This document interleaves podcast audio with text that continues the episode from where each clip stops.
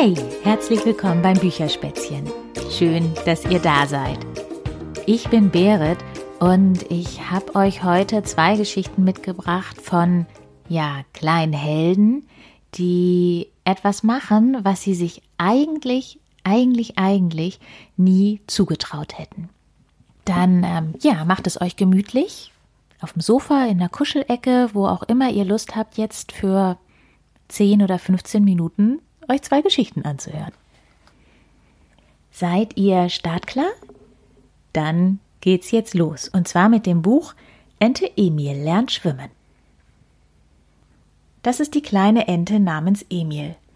Emil hat zwei Brüder, Theo und Luca, und eine kleine Schwester mit dem Namen Sophie. Emil lebt mit seinen Geschwistern und seinen Eltern am See.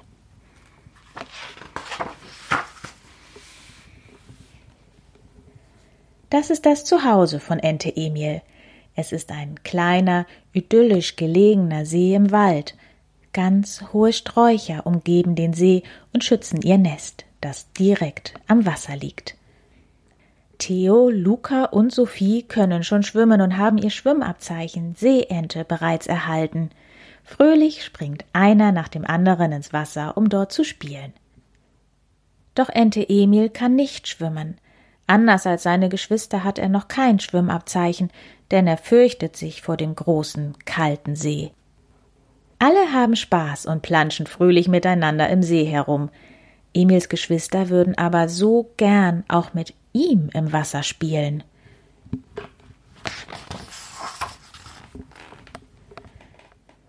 Doch allein bei dem Blick in das dunkle, tiefe Wasser bekommt Ente Emil Angst. Es macht ihn sehr traurig, dass er nicht mit seinen Geschwistern spielen kann. Und da wird Emils Angst so groß, dass er weinend wegrennt. Er schämt sich, dass er so große Angst hat und seine Geschwister nicht. Dass seine Geschwister schwimmen können und er nicht, beschäftigt Emil die ganze Nacht. Er findet gar keinen Schlaf. Nachdenklich steht er am Rand des Sees und wagt es, seinen Fuß ins Wasser zu tippen. Da kommt ihm die Idee, erst einmal mit seinem Schwimmreifen zu üben, bevor er sich ohne Hilfe ins Wasser traut.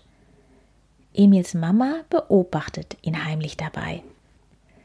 Nun übt Emil mit dem Schwimmreifen Nacht für Nacht, wenn alle anderen im Wald schlafen. Nur der Mond im Nachthimmel sieht zu und feuert Emil an. Als die Sonne hoch am Himmel steht, sind alle am See schon putzmunter. Doch Emil, der mal wieder die ganze Nacht geübt hat, schläft tief und fest. Emils Brüder Theo und Luca machen sich ihren Spaß daraus, dass Emil noch so müde ist und schläft. Sie ärgern ihn mit einem Stock. Ganz von der Situation abgelenkt hat niemand bemerkt, dass die kleine Sophie viel zu weit rausgeschwommen ist.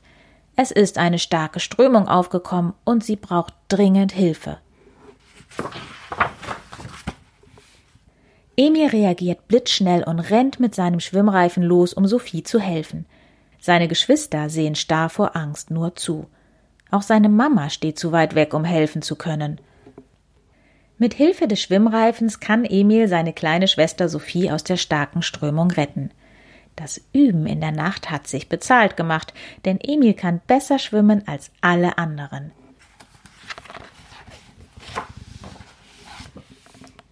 Heil am Ufer angekommen, werden Emil und Sophie freudig von den anderen empfangen.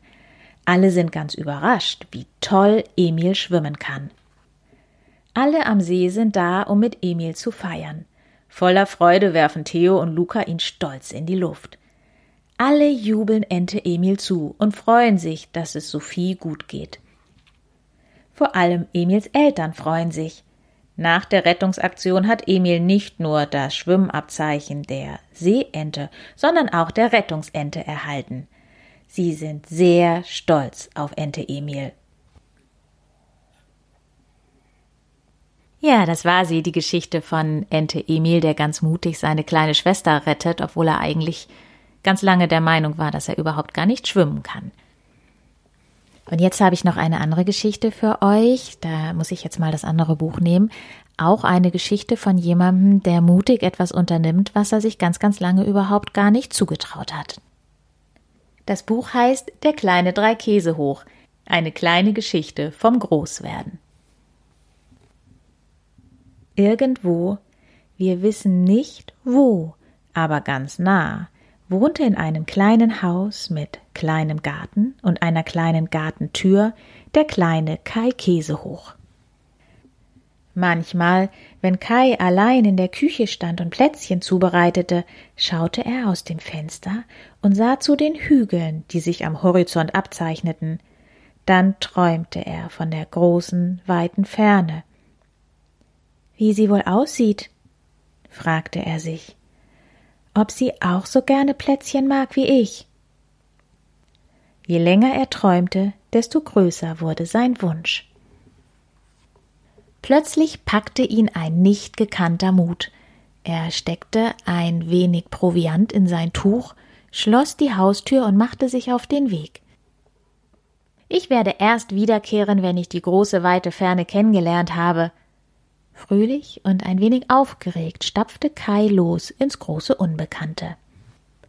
Er wanderte eine Zeit lang durch liebliche Landschaften mit Büschen und kleinen Bäumen. Was war denn das? Kai entdeckte plötzlich einen Bären. Er schleckte ein wenig Honig und sah sehr friedlich aus. Kai hatte ein bisschen Angst, weil der Bär so groß war und er so klein – Leise sprach er Hallo Bär, kann ich dich etwas fragen? Es ertönte ein freundliches Brummen. Na, kleiner Käsehoch, wie kann ich dir helfen? Weißt du, wo die große weite Ferne ist? Hm, sagte der Bär, mit der großen weiten Ferne kenne ich mich nicht aus. Ich würde mich hinter dem Wald umschauen, da war ich nie. Der Bär blickte Kai neugierig an, dann fragte er erstaunt Warte, hast du gar keine Reisemütze? Nein, eine Reisemütze habe ich nicht, antwortete Kai und schüttelte traurig den Kopf. Schau her, hier hast du eine, rief der Bär und zauberte eine leuchtend gelbe Mütze hervor. Ich schenk sie dir, sagte er und setzte ihm die Mütze auf den Kopf. Kai freute sich riesig, bedankte sich und zog stolz seines Weges. So ging er eine Weile durch den Wald und traf auf eine alte Dechsin, die einen bunten Schal strickte. Hallo, Oma Dachs, rief Kai. Hallo, mein kleiner Käsehoch, wo willst du denn hin? Ich suche die große weite Ferne, antwortete Kai und versuchte sich groß zu machen. Und wie willst du das anstellen? Fragte die Oma neugierig und strickte fleißig weiter. Ich weiß es leider nicht. Ich habe mich einfach auf den Weg gemacht, aber niemand hat sie gesehen oder weiß, wo sie wohnt. Oma Dachs schüttelte den Kopf. Nein, nein, hier im Wald ist sie jedenfalls nicht. Ich wohne schon hier, seit ich eine kleine Dechsin war. Ich kenne den Wald wie meine Westentasche und habe sie noch nie gesehen. Allerdings sind meine Augen nicht sehr gut. Versuch es doch im großen Tal. Da war ich nämlich noch nie. Sie sagten mit Handkuss auf Wiedersehen und Kai setzte sein Abenteuer fort. Er ging eine Weile den Pfad entlang und kam zu dem großen Tal. Das Gras wehte sachte im Wind und die Sonne schien sanft auf die Felsen. Unerwartet hörte Kai leises Papier rascheln und murmeln. Er blickte sich um.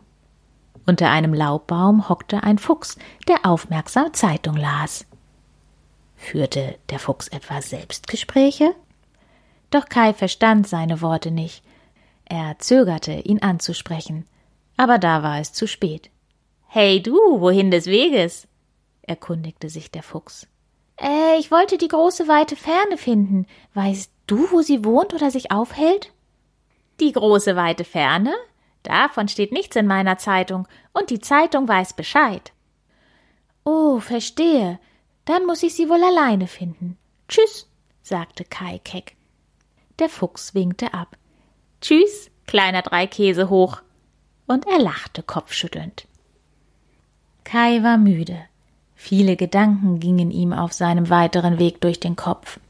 Sollte er die große, weite Ferne je finden?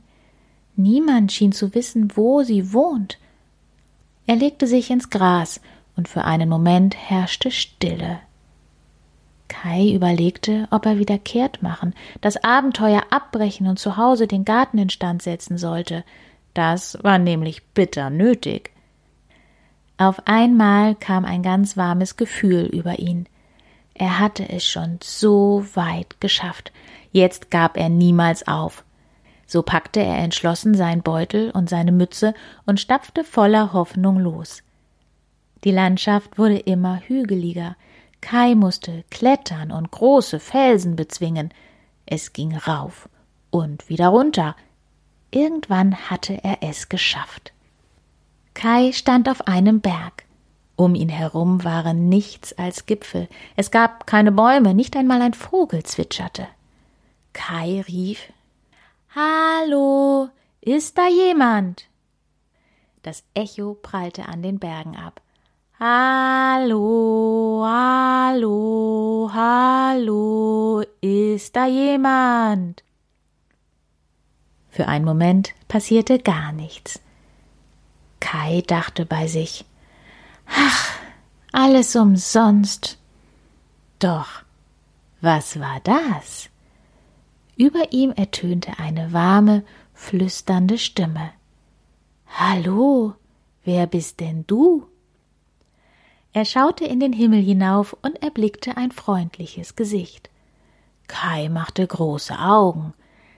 Eine mächtige Wolke mit einer goldenen Krone auf dem Kopf schwebte über ihm und schaute ihn warmherzig an. Er sagte schüchtern Ich bin Kai Käsehoch und suche die große weite Ferne. Die Wolke kicherte und schaukelte sacht. Was möchtest du denn von ihr? Ich möchte sie so gerne kennenlernen, aber niemand kann mir sagen, wo sie wohnt, erklärte Kai. Die Wolke dachte nach und sprach schließlich Du hast dein Haus verlassen, hast den Wald durchquert, bist durch das große Tal gegangen und hast die Berge erklommen. Das hat noch niemand zuvor gemacht, weder der Bär, noch die Dechse, noch der Fuchs. Du hast mehr gesehen als alle zusammen. Und nun stehst du auf einer Bergspitze und hast mich gefunden. Ich offenbare mich nur den Neugierigen und Mutigen. Du kannst sehr stolz auf dich sein. Kai fühlte sich plötzlich dreimal so groß, wie er wirklich war. Danke, große weite Ferne, rief Kai. Jetzt weiß ich, man muss nicht groß sein, um Großes zu erleben. Er zog seine Mütze fest auf den Kopf. Ich werde jetzt nach Hause gehen und meinen neuen Freunden von der großen weiten Ferne berichten. Zum Abschied winkte er der Wolke und stieg fröhlich und glücklich den Berg hinunter.